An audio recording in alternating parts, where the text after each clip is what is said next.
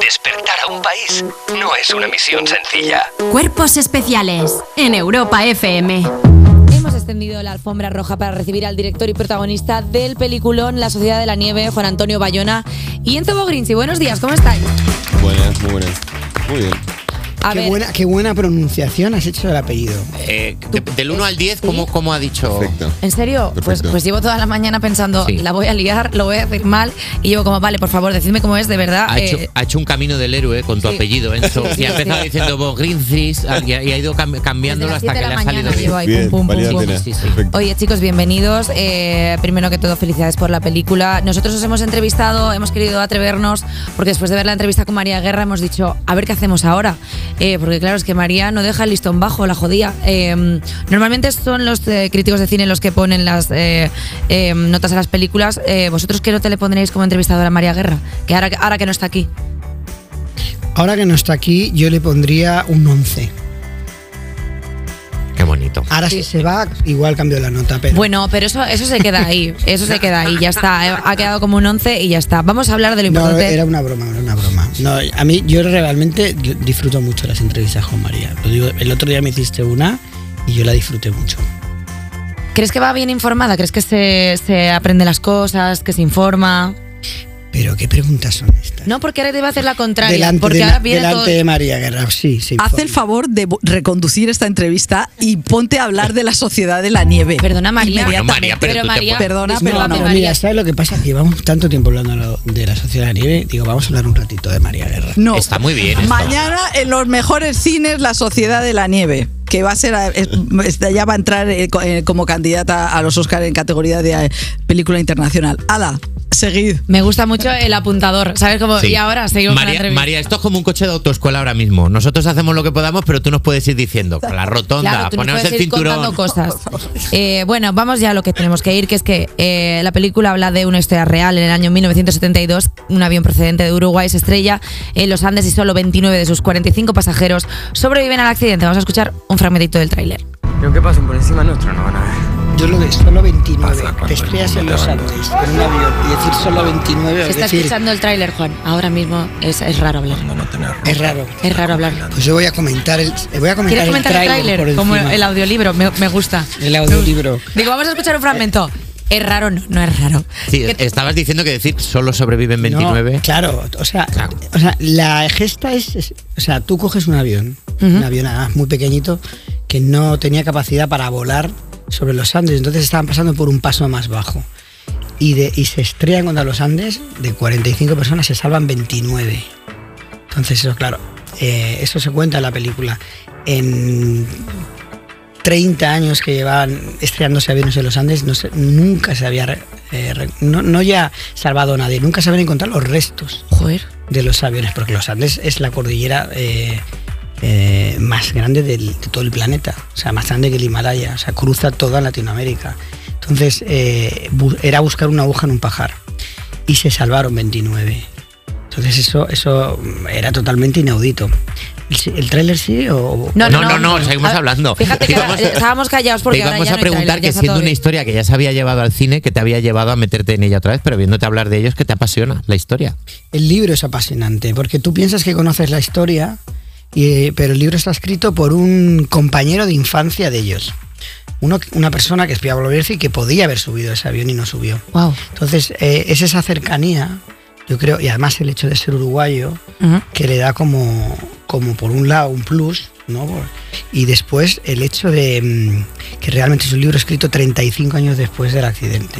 Entonces, no es el, el relato de los hechos, sino que es toda la reflexión posterior en donde los personajes intentan buscarle un sentido a la locura que fue eso. O sea, de, de estrellarse en un avión en los Andes y que por dos metros de altura, porque realmente el avión rozó con la pancha el- la, la cima de la, de la montaña contra la que chocaron, se salvaron 29 personas.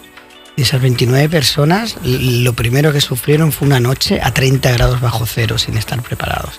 Es decir, eh, era, era lo más normal es que se hubieran muerto. La mayoría de las familias, eh, sobre todo, esto es interesante, todos los padres los dieron por muertos. Fueron las madres las que siguieron ahí eh, cada día eh, Buscando para buscando, encontrar. peleando, intentando encontrar la manera de seguir buscándoles. Jolín. Y bueno, a ver, también es verdad que la diferencia principal con la versión anterior es que esta pone más foco en las personas que fallecieron que en los supervivientes. Eh, ¿Cómo te decidiste para dar este nuevo enfoque? Pues mira, lo- lo- fue muy complicado encontrar la manera de, de contar otra vez esta historia, que por cierto, eh, la gente joven, la gente más joven, es de la gente que mejor está funcionando como en, en los- en las proyecciones, porque no saben de qué va la historia. Claro, no tienen la, la otra película en mente y No nada tienen la otra película en mente, les queda más lejano y entonces eh, realmente son los que más alucinan viendo la película. Claro, porque no tienen ni porque idea de no nada, saben claro. nada de lo que va a pasar y lo que pasó fue eh, muy, Muy- muy, sorprendente, muy notorio. Entonces es de los públicos que mejor están funcionando y también por una cuestión, y es que los protagonistas tienen todos entre 18 y 25 años. Entonces les es muy fácil reconocerse en la película porque son chavales como ellos. Joder. Eh, Enzo, bueno, vamos a preguntarte porque para preparar el papel hiciste sesiones de gong y de respiración holotrópica que no tenemos ni idea de qué es. Claro. ¿Es como el yoga o qué es, qué es, qué es eso? No, yo, yo sigo preguntándome qué es y lo Buenísima la haría. pregunta, ¿eh? porque esto no lo ha preguntado nadie. Esto es mentira. No. No, nadie. ¿Nadie lo ha preguntado en serio? Nadie. Uf, tío, vamos favor, a apuntarnos un tanto, por favor. Por favor. Es Eh, bastante, es bastante impresionante. Es muy impresionante, es de las cosas más impresionantes que he vivido. Es- o sea, lo voy a hacer corto, pero una persona de Bali nos explicaba que hay cosas que quedan guardadas en el cuerpo que quedan trancadas, cosas que no se pudieron procesar, qué sé yo. Y que a través de la respiración eso se puede mover y pasan cosas. Acostados en el piso, 40 minutitos, respirando en profundidad y cíclicamente empezás a hiperventilar. Cuando te empezás a hiperventilar, empezás a sentir, primero de sentir las manos, dejas de sentir los pies, empezás a dejar de sentir el cuerpo, empezás a, lentamente como a separarte del piso. Cuando tomas conciencia volvés, pero si te soltás, eso se va soltando y empiezan a pasar cosas. La primera sesión hicimos dos. En la primera a mí me empieza a venir una- una- unas carcajadas muy profundas y la carcajada una angustia total y al llanto profundo. Sin saber por qué estaba llorando ni por qué me estaba riendo, pero de una a la otra, de una a la otra, 40 minutos así. 40 minutos yendo y viniendo, yendo y viniendo. Muy intenso. Después volvimos, ella te va guiando con música y volvés, volvés, volvés. La segunda vez nos dice vamos a ir más profundo, ya saben cómo es, y fuimos. Lo mismo, manos, pies, deja de sentir. Y ahí me empiezan a aparecer personas eh, como un espacio negro y la persona adelante mirándome nítida. Y yo tenía para cada persona algo que decir, algo que agradecer, algo que disculparme, alguna cosa así. Wow, pero es un ejercicio como de evadirte al máximo porque a, a la que te entre un pensamiento intrusivo te has ido.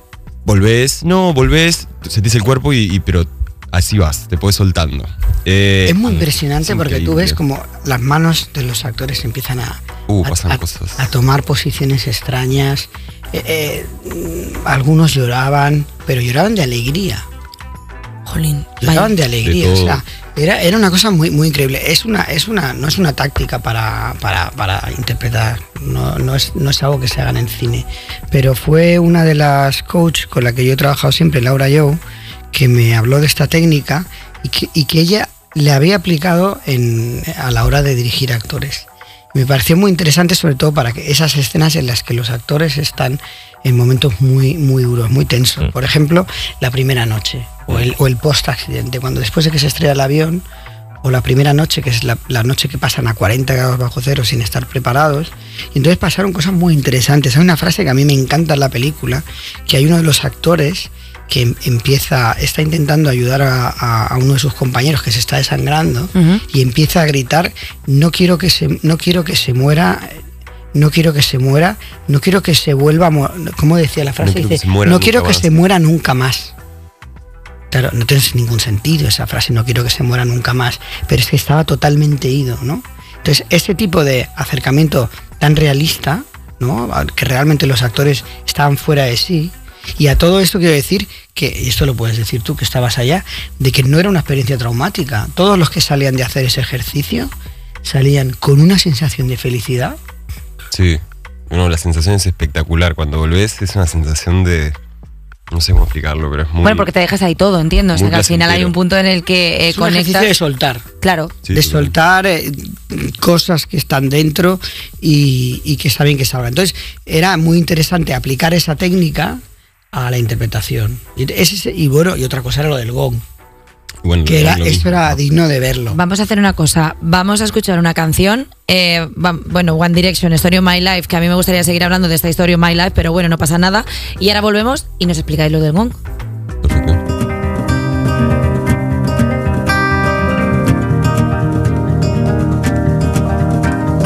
Written in these walls are the stories that I can't explain. Leave my heart open, but it stays right here empty for days. She told me in the morning she don't feel the same about us in her bones. Seems to me that when I die, these words will be written on my stone. And I'll be gone, gone tonight. The ground beneath my feet is open wide. The way that I've been holding on too tight, with nothing in between. The story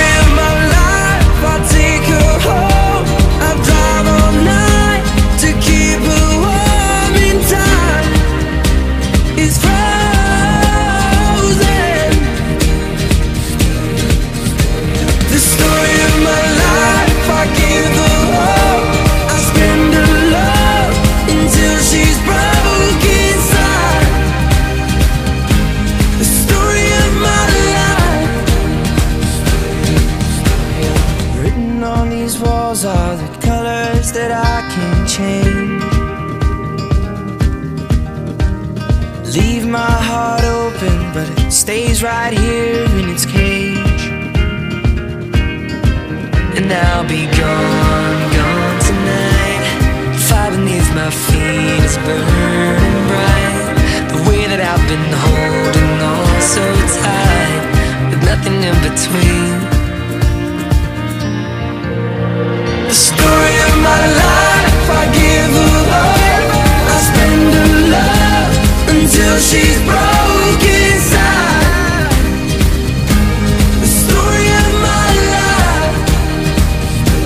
story of my life.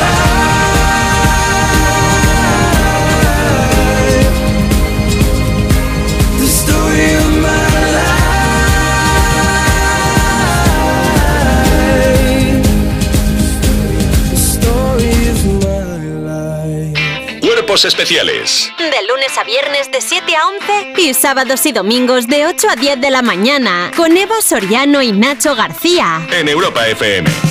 Y después de intentar venderles un par de ideas buenas que tenemos para hacer un corto, eh, seguimos en Cuerpos Especiales con el director y el protagonista del peliculón La Sociedad de la Nieve, Juan Antonio Bayona y Enzo Bogrinchi. Eh, vale. Vamos a seguir con el- la conversación por donde íbamos. El gong. Lo Eh, del gong, sí. Enzo, por favor. Bueno, uno, uno de nuestros compañeros, este, Agus, Agus Dela, él hace sesiones de gong en su vida. Él- él- allá en Paysandú, en Uruguay, él hace sesiones de gong. Y un día apareció un gong. Explica lo que es una sesión de gong.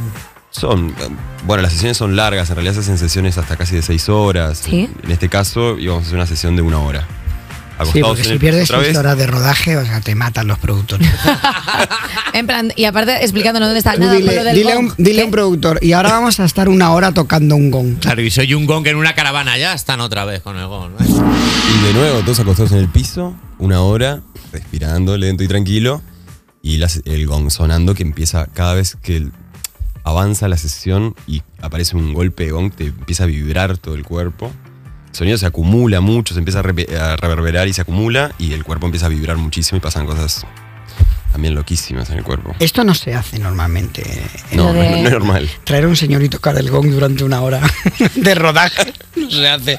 Pero era, era un proceso mm, Necesario, ¿no? de exploración. Es decir, eh, tuvimos el lujo, yo ya lo planteé así, de, de- de tener un plan de rodaje largo, porque yo me, me gusta mucho llegar a estos estados donde los actores eh, realmente eh, ya se desdibuja la, la interpretación y, Y son ellos viviendo son- la Son ellos viviendo una experiencia real que tú la captas con la cámara. Entonces me, habló de- me hablaron de la sesión del gong, de hecho en los ensayos hicimos una sesión y era muy interesante el, el- el estado en el que quedaban los actores después de estar una hora con, con una especie de, de sonidos muy potentes, porque era un gong gigante. o sea, Sí, no, era, no era un, un triangulito de ¿Y cómo estos. llevas el gong hasta allí? O sea, quiero decir, porque Se lo trajo, se lo trajo el, el actor directamente de Montevideo. Gestionó, gestionó todo. Eh, es impresionante el estado que te queda y de ahí a la escena, de ahí a actuar.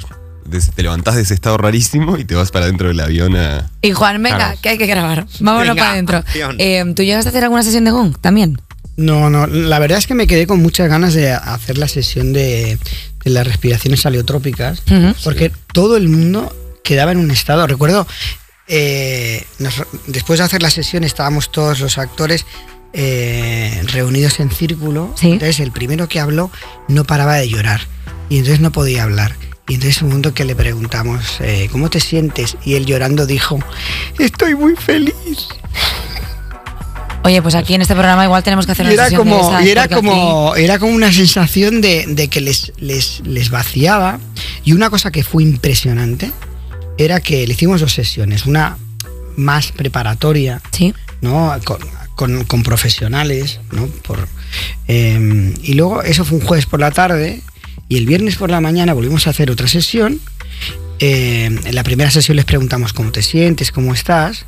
Y en la segunda sesión les dije, ¿cómo te sientes? Pero no me hables de, de- desde tu persona, háblame desde tu personaje. Y fue alucinante, te lo juro, ¿eh? es de las cosas más impresionantes que he visto, que los actores hablaron como si estuvieran poseídos por los personajes. ¿En serio? Había uno de ellos Real. que me dijo, yo me siento muy mal porque yo eh, tomo cada domingo por la tarde, me tomo una- unas, unas copas con mi padre y, y le echo mucho de menos y me encanta. Entonces mientras el actor iba diciendo eso, se, se ponía a llorar y decías tú, o sea, era muy impresionante porque esto también te habla del compromiso que tenían los actores con los personajes. ¿no? ¿Y cómo Nosotros- integras un personaje que, o sea, al final hay un punto en el que tú estás interpretando a alguien que Nosotros, parece... nosotros pusimos en contacto a los actores con las personas reales, ¿no? Con- o con los supervivientes o con las familias de los supervivientes. Entonces, este, este, que yo creo que era, eh, no sé si era Blas, No me acuerdo. era uno de ellos que interpretaba a, a uno de los eh, uno de los que morían en la historia. Sí. Entonces, eh, él no había conocido a su personaje, había conocido a su familia. Entonces, este, el haber estado en contacto con ellos les había dado toda esta información. Y en ese momento él empieza a contar que eh, echa de mucho de menos a su padre, que toma cada domingo por la tarde un- unas copas con él y que echa mucho de menos esos momentos. Y mientras está contando eso, rompe en un llanto. Y era muy impresionante porque... es- Pues está estás- viviendo su personaje. Estás haciendo un, un- un Claro, no personaje. eres tú, o sea, no eres tú. Ostras. Y eso se repitió con, con uno, uno- Bueno, Enzo fue espectacular, no vamos a hacer spoilers, pero, pero habló desde un lugar que era imposible no, no, no emocionarse viendo a los actores poseídos por los personajes. Y eso, entonces es esta cosa que es muy extraña, porque en un rodaje nunca tienes tiempo para hacer eso. Sí. Eh, tuvimos el, eh, el lujo de poder hacer esos siete meses de ensayo, hacer este tipo de experimentos. Una cosa muy interesante que la gente no sabe, pero cuando haces ensayos, eh, normalmente haces las secuencias de la película. Nosotros hacíamos las secuencias que no estaban en la película.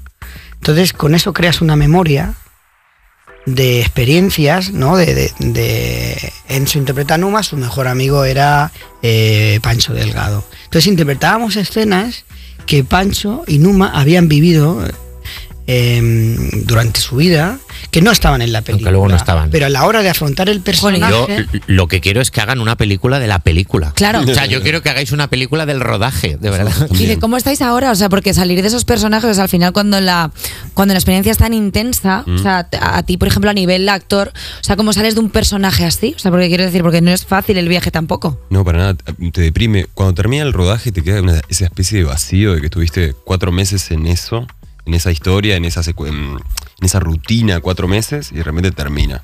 Ya nadie te llama, nadie te necesita en set, no existe más el set, terminó.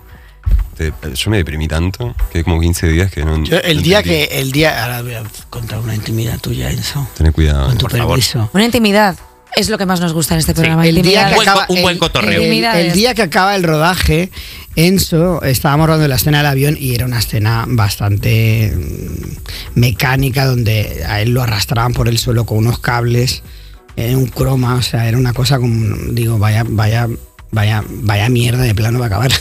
un viaje tan impresionante, ¿no? Y entonces dije, dije, era, dije, no, no, no, necesito una secuencia en la que en la que Numa Enso está leyendo una carta que, que dejó uno de los supervivientes y, y- dije, puede ser Uno muy de los interes- muertos. Uno de los Arturo. muertos. Arturo Nogueira, y pensé, puede ser muy interesante tener a Enso eh, filmándole leyendo esa carta, ¿no? Porque luego siempre en, en la- en el montaje puedes utilizar el texto de esa carta, o sea, eh, teníamos la posibilidad más, sí. de, de poder rodar escenas que después pudieran completar la película, ¿no? Era, era un rodaje donde estábamos abiertos totalmente, totalmente a, a- a lo inesperado, ¿no? Y por eso rodamos tanto material. Pero en verdad era una excusa para, para darle al pobre Enzo que se había hecho un viaje de siete meses de, de, de castings, dos meses de ensayo y 140 días de rodaje de golpe acabar con ese plano era un bajón. Y yo le dije, como, yo dije no, no, necesitamos un plano en el que él esté leyendo esa escena. Bueno, en el momento que dijimos corte, no sé, a Enzo se, se vino abajo, o sea, se sacó todo el peso de encima. Y dijo, "Mira, el ya está". pobre, muy modesto, se- eh, nadie se fijaba en él, estaba en una esquinita del rodaje. Le, le- le vino todo, o sea, le vino todo. Y era, y era el poder o sea, acabar y sacarse eso de encima, ¿no? Y fue, fue muy bonito. Eh, chicos, eh, muchísimas gracias por haber venido al programa, de verdad. O sea, tengo absolutamente unas ganas de ver la película que no puedo más. Y yo estoy pidiendo un gong para Amazon ya. Pues mira, la película se estrena este viernes en los cines. Mañana mismo. Pues mañana, ma- mañana es viernes Mañana ya. viernes Mañana ya. es viernes ya. Qué bueno. Que es que viene de viaje vaya. de Uruguay, Juan Antonio, por eso. Yo no sé ni en qué día viene. Eh, Juana Antonio Bayona, Enzo Bogrinchi, muchísimas gracias por venir a presentar La Sociedad de la Nieve que se estrena mañana en todos los cines. Eh, chicos, mucha suerte que no la necesitáis porque lo estáis petando. Muchísimas gracias por estar con nosotros. Por favor, un placer. A vosotros. Y nosotros nos escuchamos ahora en un minutillo.